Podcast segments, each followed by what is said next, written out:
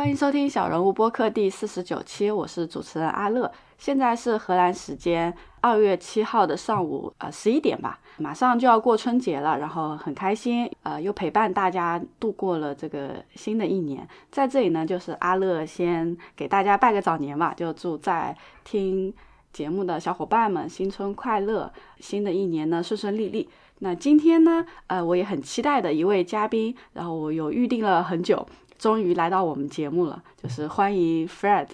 Hello，大家好，我是 Fred。呃，我目前是在德国柏林的一家小的创业公司担任那个后端开发程序员。嗯，很高兴能参加这个博客来跟大家交流。我有预告过嘛，就是 Fred 他的肉番经历呢非常的坎坷，然后他在这中间呢也踩了不少的坑，所以我也是很期待他能够今天可以跟我们分享一下他这个过程中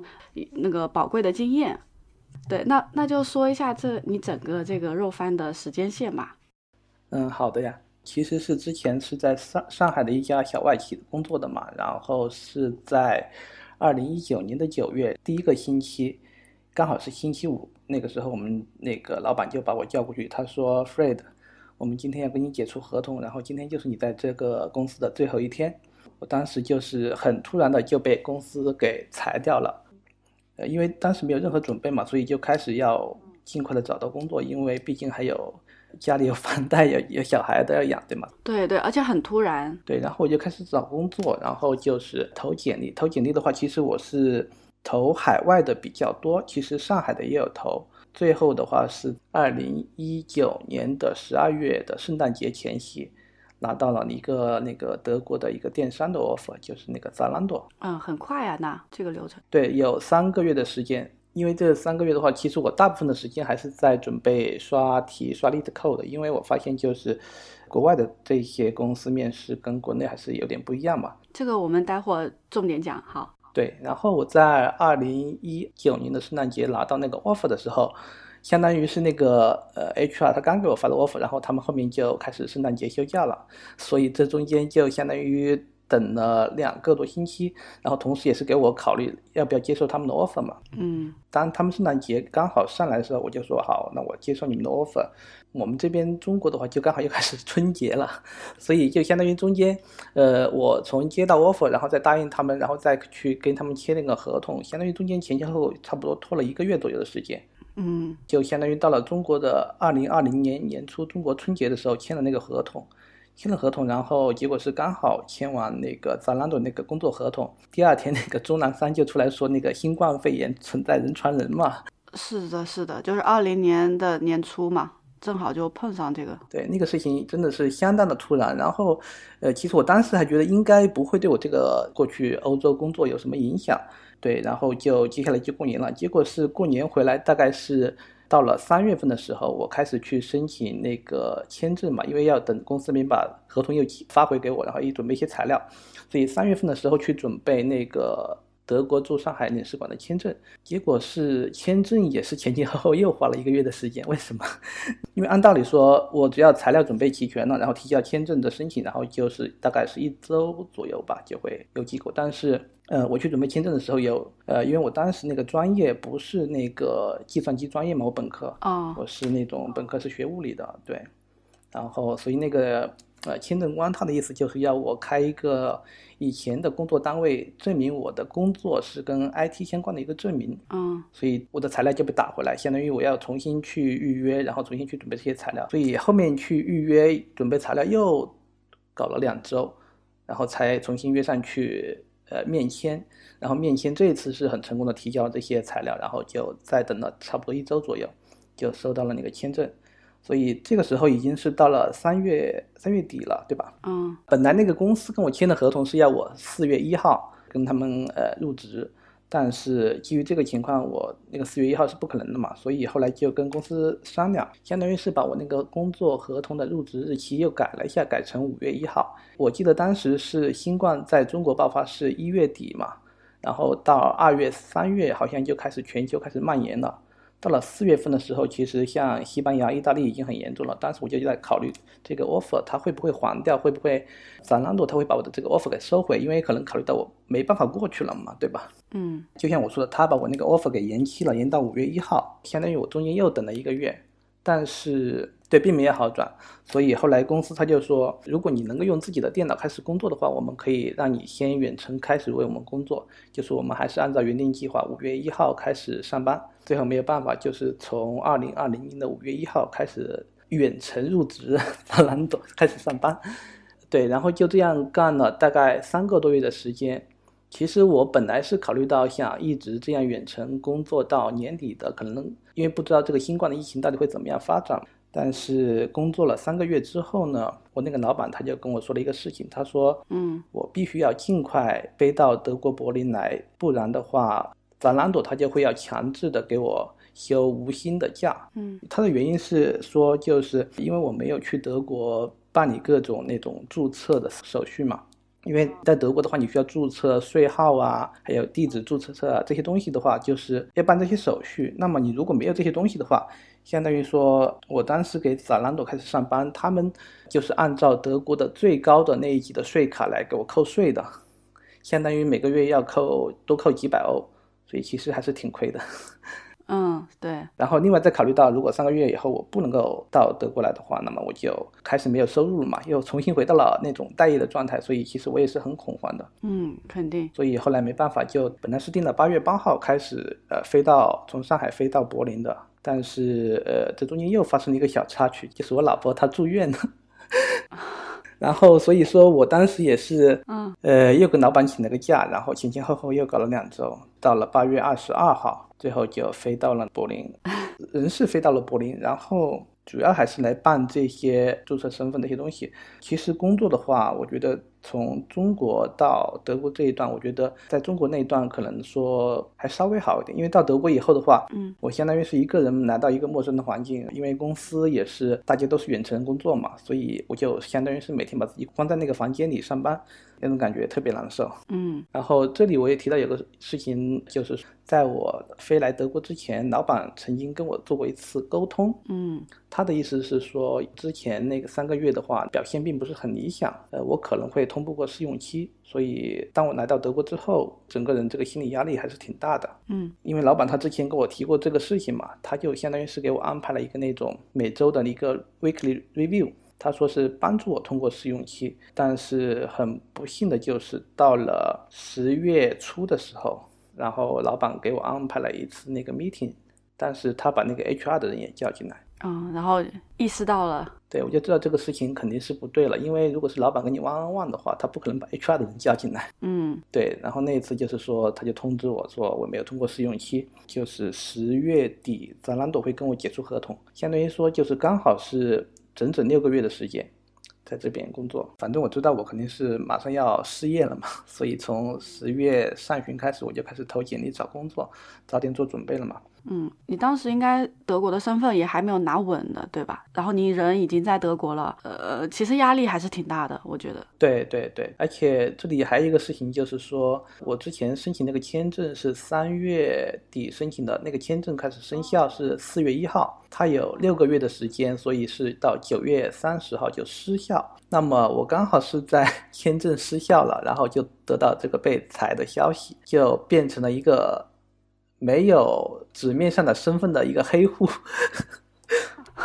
对呀，那那你这个怎么解决？所以我这个事情，我当时也问了公司的 HR，然后也问了那个德国的外管局。嗯，公司的 HR 他给我的回复就是说我需要再去申请一个那个找工作签证，在德国有个叫做 Job Seeking Visa。因为同时跟那个外管局有沟通嘛，嗯，他们给我回复的邮件就是说，因为我在九月底签证到期之前已经提交了那个蓝卡申请，所以外管局他说我的身份在这边目前依然是有效的，哦，所以我依然是可以合法的在德国找工作，只是说我在找到了新的雇主以后，再去他们那边去改一下这个信息就行。哦，那还是幸运的。对对对，唯一的缺点就是说不能够离开德国，因为没有那个签证。出境了就会会上一个黑名单吧，会上这个德国海关的一个黑名单，就要永远没法进入德国了，估计是 啊，就算是被困在这里了，就只能在这边了。对对对，其实压力还是挺大的。我觉得后来就从十月初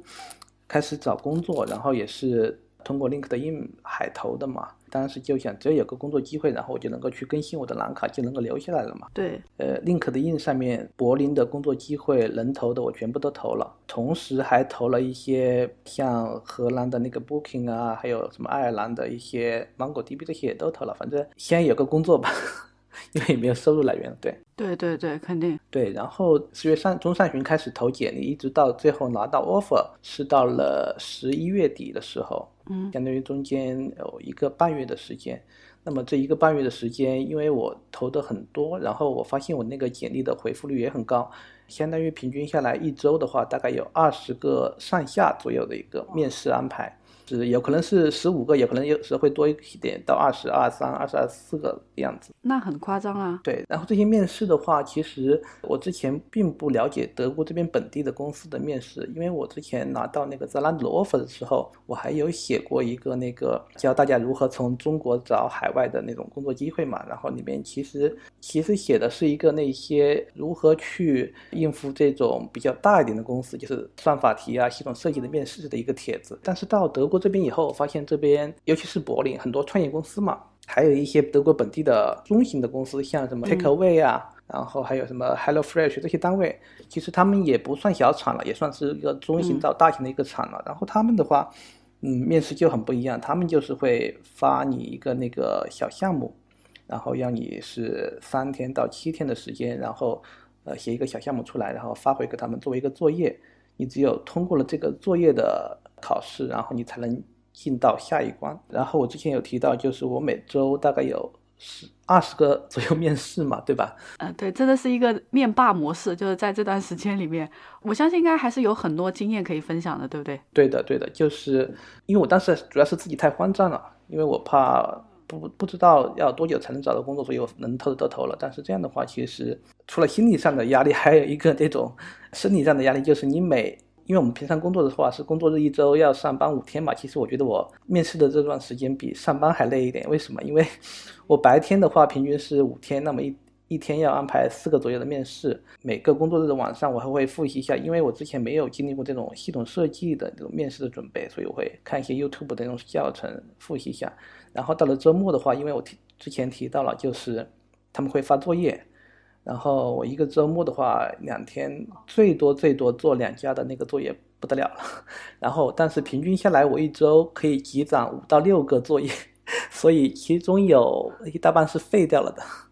比如说，我第一周攒了五个作业。然后我周末能够做两个，对吧？嗯，对对对。那么我手上还有三个，到下一周又来五个作业，所以前面那个没时间做了。所以那你就得去选择哪一些公司，你你比较有呃想去的是吧？其实我刚开始的策略是这样子的，我就是我自己呃。觉得容易一点的，花时间少的，因为我最开始的目标是要尽快拿到一个 offer，哦，有了 offer，然后再能够去骑驴找马嘛。确实，在在这种情况下，已经不是好还是不好了，是有和没有。对，但是我前面的一个多月的时间，基本上都是在这样一个状态中度过的，所以非常焦虑，非常累。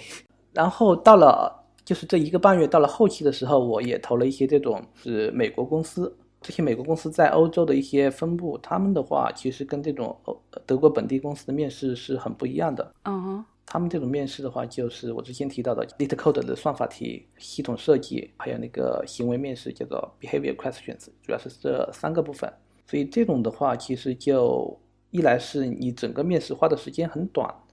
二呢就是你之前面试的那些东西其实是很 general 的，你前面面试准备过的东西，你下一家单位面试你还能够再复用，还能用。对对对，所以这种就是性价比比较高。直到后期我才开始面这种单位，嗯，然后就拿到了三个公司的 offer，算是苦尽甘来。对，这里我还要提到一点，其实这三个公司里面有一家还是。呃，原来 Zalando 的哦，我在当时老板通知我要试用期没过的时候嘛，其实我当时也是做了一些努力的，就是说在内部进行一个转岗，对，是可行的，但是存在一个风险，就是这个时候已经到了十月中旬了嘛，假如有其他 team 他们愿意接受我的话，他们只有半个月的时间，我的试用期就要过期了，也就是意味着再过半个月，不管我做的怎么样，他们都不能。很轻易的把我给裁掉了，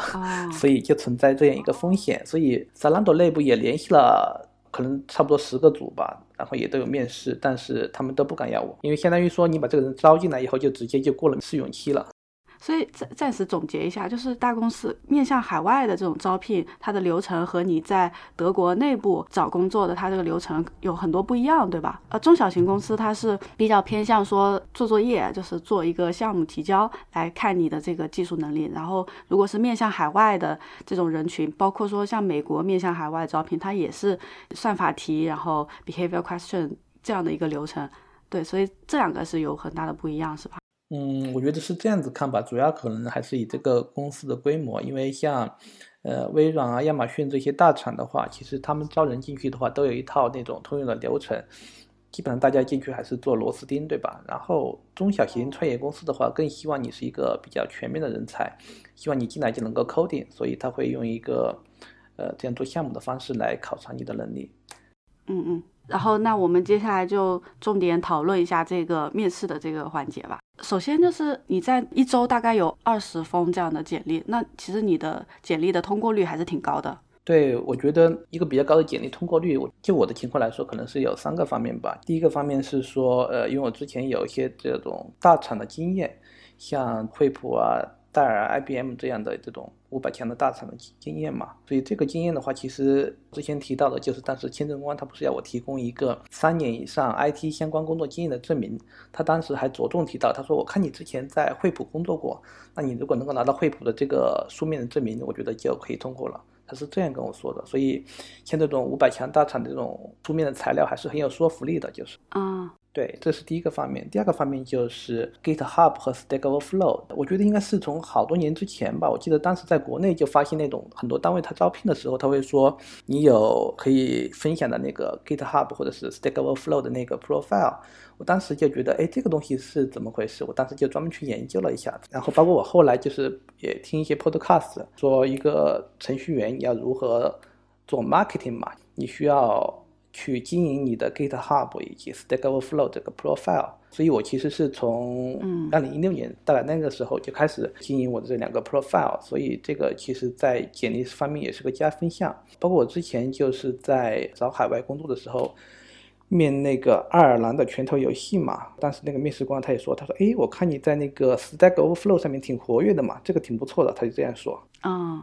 亮点，亮点。对对对，其实我记得之前有嘉宾像 Tim，他也说过，就是他有做很那种 GitHub 的开源项目嘛。之前也是跟他有过一些交流，所以尤其是对于刚入行的那种程序员来说的话，因为他没有什么很多项目分享嘛，如果能够做一些这种小项目，然后呢放到简历上面，其实也是一加分项。嗯，哎，所以这里其实就回答了一一个听众的问题，就是。对于一些应届生，他如果没有项目经验，就没有像你五百强公司这种大厂的背景，呃，有什么建议的话，其实就是从最好从学生时代就开始运营自己的 GitHub，然后还有那个 Stack Overflow 这种国际都认证的，不管你是在中国找工作还是在美国、荷兰，这个就是你的一个个人简历了。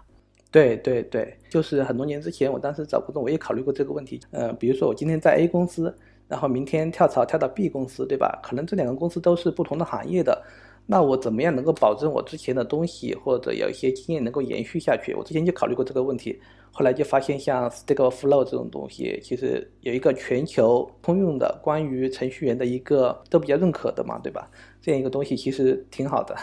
而且其实我们码农他看的不是说你有哪个证，你上了哪门课的一个哦，其实对于应届生这个也有用的，就是学一些 course 的课程，然后通过那个认证也是有用的，对吧？对对对，那个也有用。那个我之前也有一些，像之前有那个 Code Academy、Code School，我也有完成一些上面的课程。那个东西它是可以加到你的 LinkedIn 的，对。对，其实除了证之外，就是 GitHub 这种项目，然后你在开源社区的贡献度，其实是一个很好的背景。还有第三点吗？还有就是刚刚你提的这个证嘛，就是说，像面试官或者你未来的那个 team leader 或者是经理，他看到你有这些东西之后，他也会发现，就是你这个人是一个不断在学习、不断在进步的一这样的一个人嘛。其实这也是挺好的。对，我觉得这个很重要，就是证明自己是不断在学习的。所以这些基本上就是说能够提高简历通过率。其实还有一点就是可能就是内推了，因为我之前是开始找这个海外的工作的时候，我当时也是希望能够跟一些朋友分享这种经验嘛，所以当时也建了一个这种呃海外找工作的一个群。其实里面也认识一些在呃海外知名大厂工作的朋友，也能够帮忙内推一下。虽然我后面这段经历都是自己在一个半月。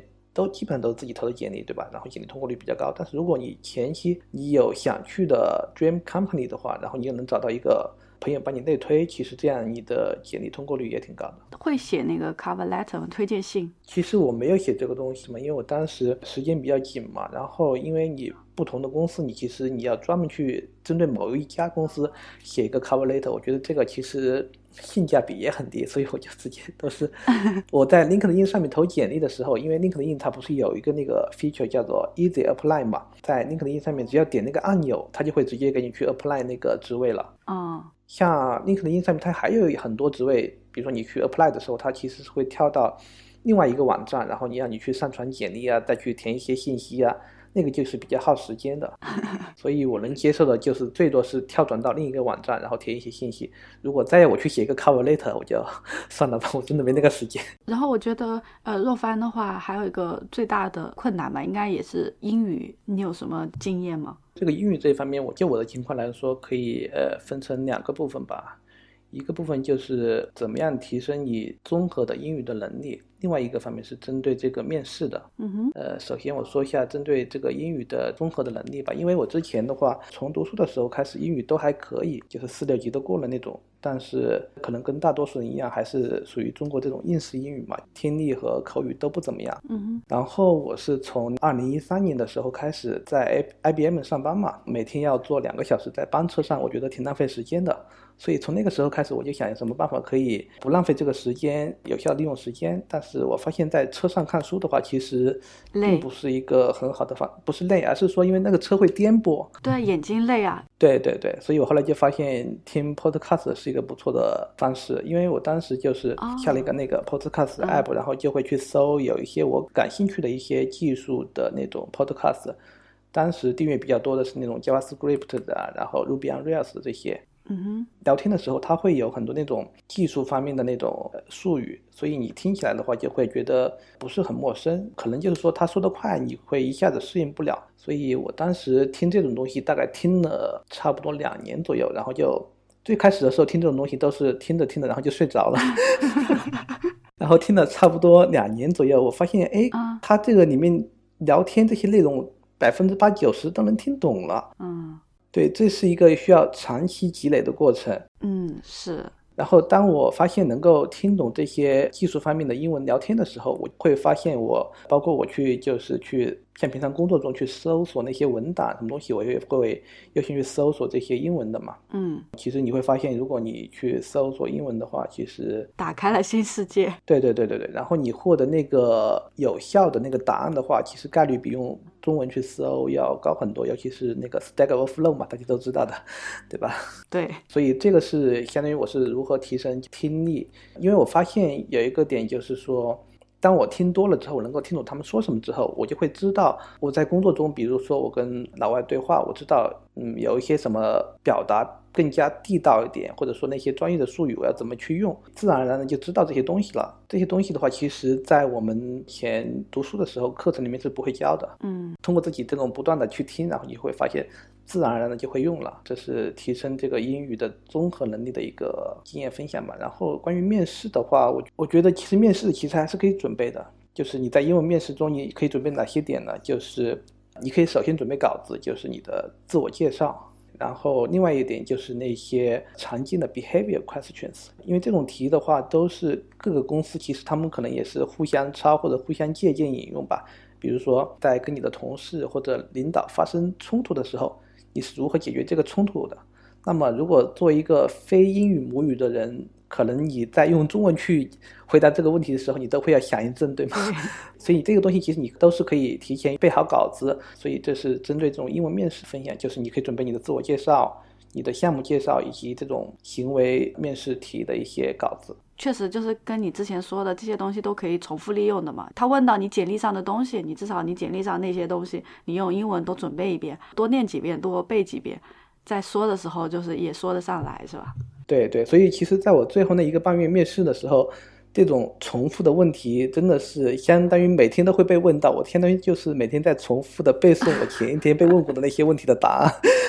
还有补充的吗？因为我们会说，在国内的话，其实并没有太多的机会去准备这样的英文面试。你真的拿到面试机会，比如说是一个你很希望能够去的公司，比如说微软、亚马逊这样的，但是你可能没面好，然后你又是第一次英文面试，你很担心把这个机会给搞砸了，对吗？嗯，其实有一个网站叫做 Premp，相当于说你在上面注册以后，你可以随机的跟全世界其他的国家的人，然后用英文来模拟面试，包括那个算法题，然后那个系统设计都可以通过这个网站来模拟面试。但是它这个网站有个缺点就是良莠不齐，嗯，它上面可能有那种很资深的 Google 过的程序员跟你一起来模拟面试，也有可能说那种刚入行的小白跟你一起。但是这确实是一个。可以让你去锻炼你的英语面试的一一个工具吧，就是对，其实我们也就是需要英文的啊。然后来德国工作的过程中嘛，其实我们前面也听到，在流程上跟政府的交涉上，其实也遇到过很多困难。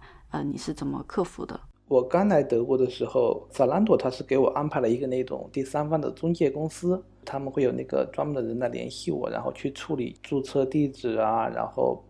办理那个蓝卡一些这种事情，他会联系你，然后帮你去办。所以其实我觉得 Zalando 他在这一块方面其实还是做的挺不错的。里面有一些问题是他们这种第三方的那个中介，他们那些人可能也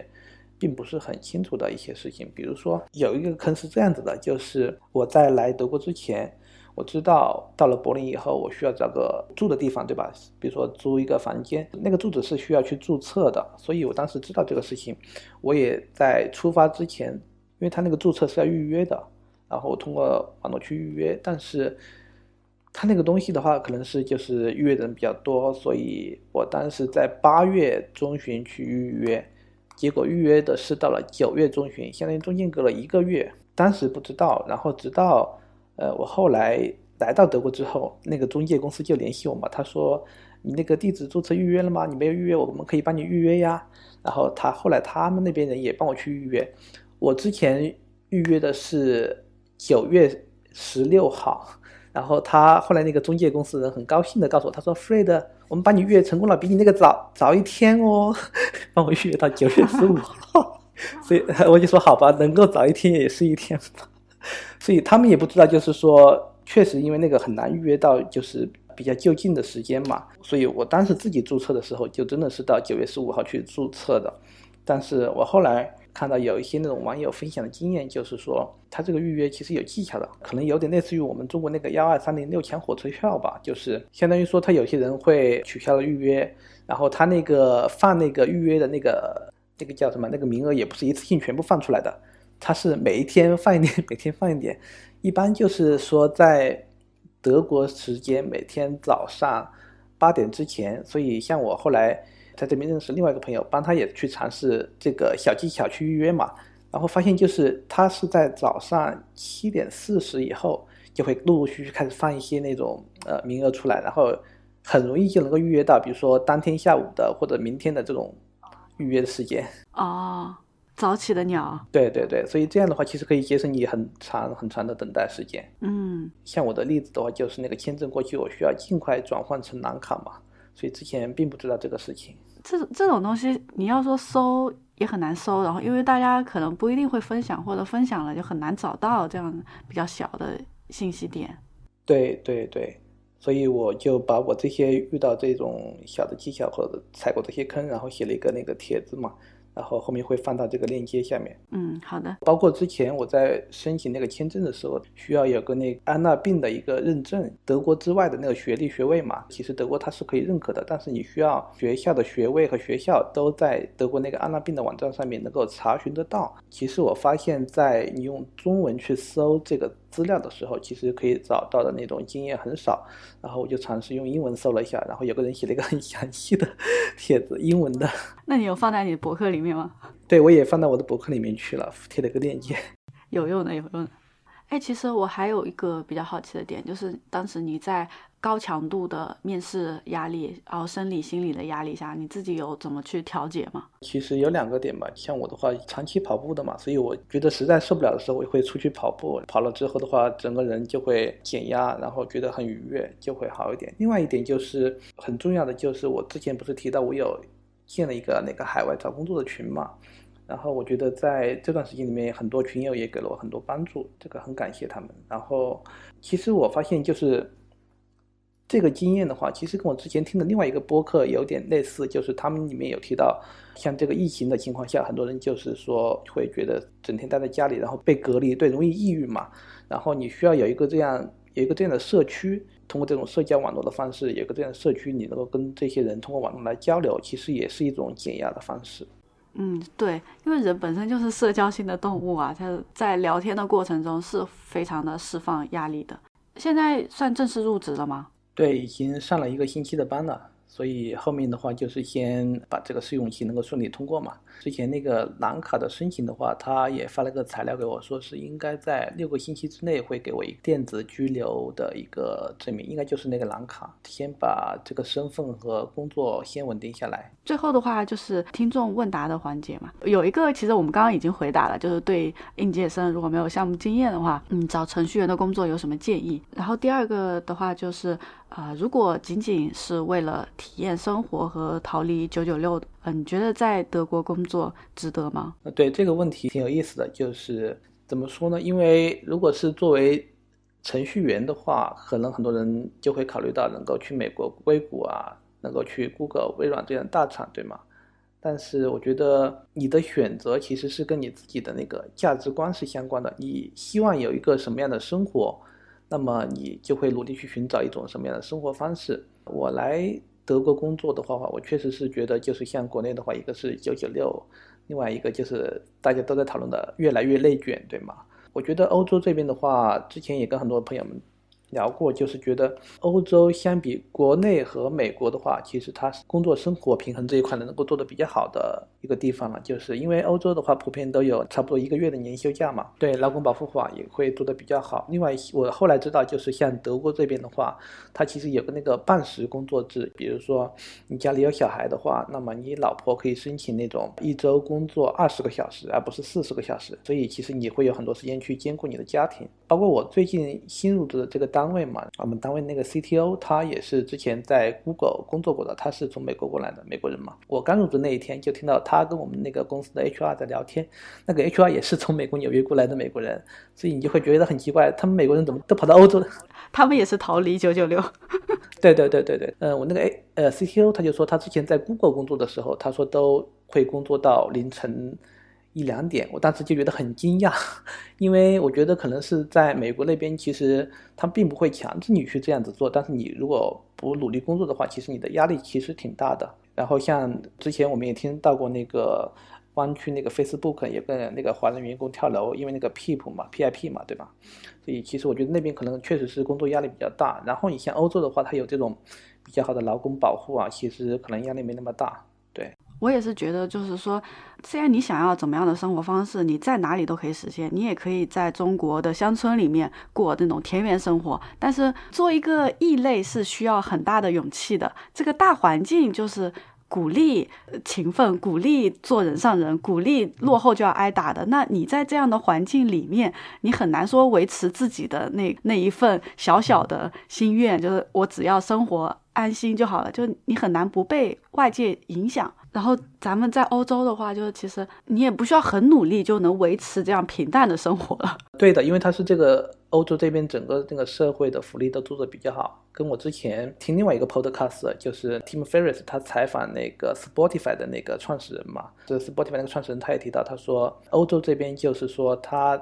大部分的国家都能够提供给你一个最基本的生活保障，那你不用为那个衣食去担忧，对吧？但是欧洲这边很少诞生，像美国那样或者中国那样比较大的互联网公司，可能也是因为竞争压力没那么大。但是另外一个方面，你会发现，就是欧洲在这种人文啊、创新方面，其实做的挺做的挺不错的。非常感谢 Fred 给我们提供的这么多非常有用的、实用的经验的分享。然后 Fred 有有写自己的博客，大家如果想要了解更多的话，也是可以到他博客上去看一下，会在我们小人物这一期节目下面贴出来。然后你有什么要补充的吗？好的，谢谢大家。然后大家如果感兴趣，也可以去那个推特上面关注我，然后我会把我那个推特的那个 handle 也放在这个链接下面。这里给大家先拜个早年，祝大家牛年大吉，万事如意。好，谢谢，谢谢。那我们下期见，拜拜。最后，感谢收听小人物，喜欢记得订阅、收藏、分享。有思考和感悟，欢迎发邮件告诉我们：a nobody 点 fm at gmail 点 com。别忘了登录网站 a nobody 点 im，查阅更多相关信息。